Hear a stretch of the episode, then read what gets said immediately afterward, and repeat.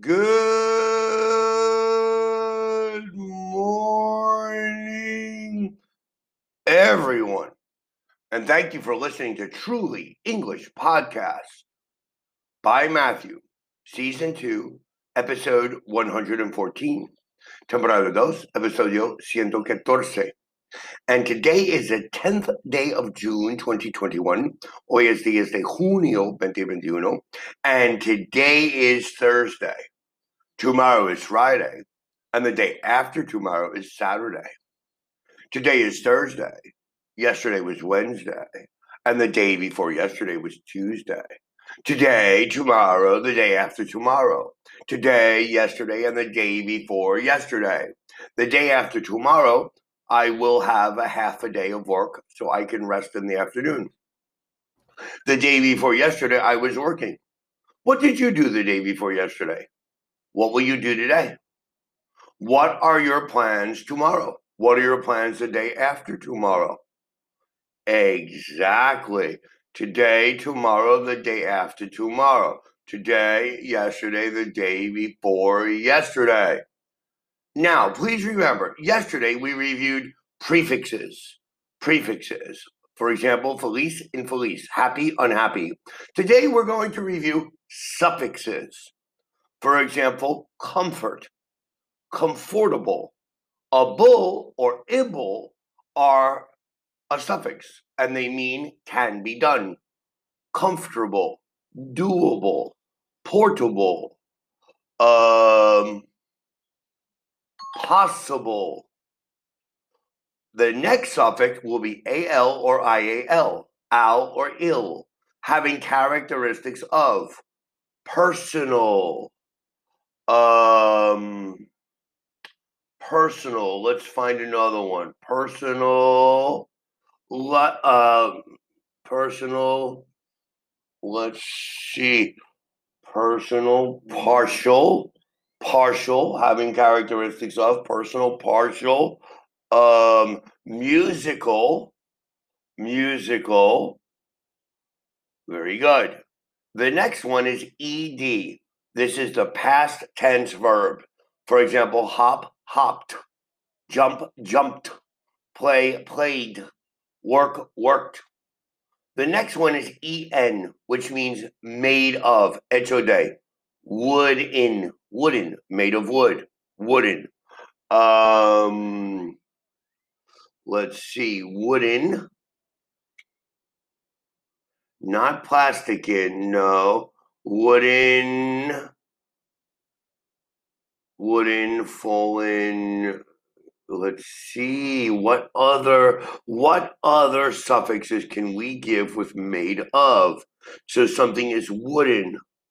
Ah, woolen something is woolen, a woolen sweater. Let's see, cotton.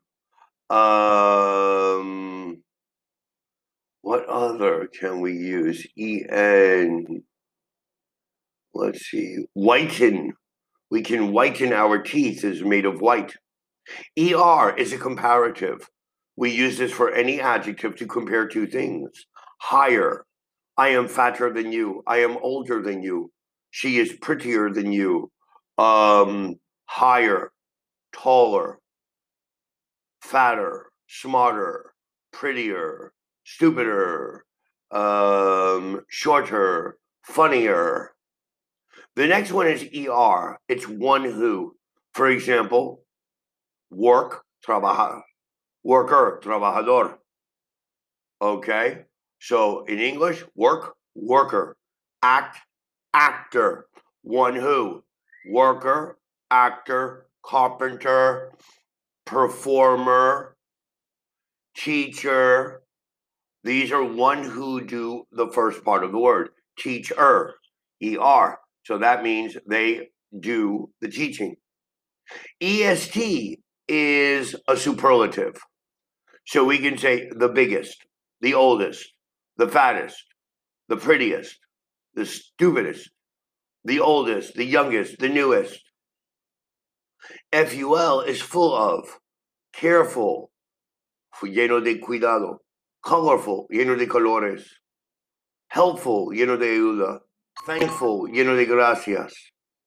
The next one is IC, having characteristics of linguistic, music, platonic, um, phonetic, phonetic. The next one is ing, which for which the verb forms the present participle, running, playing, working, lying, swimming.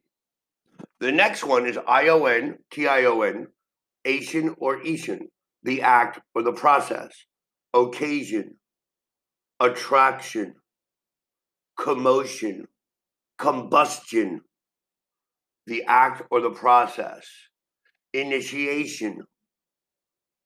The next one is ITY or TY, state of, infinity, trinity, um, felicity. The next one is IVE, ATIVE, or ITIVE. This is the adjective form of a noun. Plaintive, plaintive, cooperative, cooperative, imperative. The next one is less, without. For example, full is lleno de, careful. Less, without, careless. Sin cuido, cuidoso. Colorless, helpless, thankless, thoughtless. The next one is ly, characteristic of, quickly, rapidly, happily. The next one is ment, action or process, enjoyment, employment, agreement. The next one is NESS, state of or condition of, kindness, happiness. Let's see, hopelessness. The next one is OUS, EOUS, or IOUS, and it's the process, it's possessing the quanti- qualities of something. Joyous, a joyous day, a gorgeous person, gorgeous, joyous, envious. The next one is S or ES. It's more than one. Book, books, box, boxes, wolf, wolves, dog, dogs, computer, computers. It could be more than one, or it could be it could be the third person. The next one is why, characterized by happy, happy, pretty, um, happy, pretty, happy, pretty, sadly, unbelievably. Now, those are your suffixes, but most frequent, the four most frequent suffixes account for 97% of suffix words in English. The four most frequent suffixes are ly, ing, ed, in es. So ses, ly, ing, and ed are the four most frequent suffixes in the English language. Please take your time and study these. Make your own examples. I want to thank you very much for listening to www.trulyenglish.com's podcast. You can send your requests and your comments to www.trulyenglish.com. Thank you again for listening. We hope that you send your requests for future episodes to our webpage or to our Twitter or to our Facebook or here in Anchor Podcast. I want to wish you a wonderful Thursday and thank you again for listening. Please remember, make your examples. Goodbye.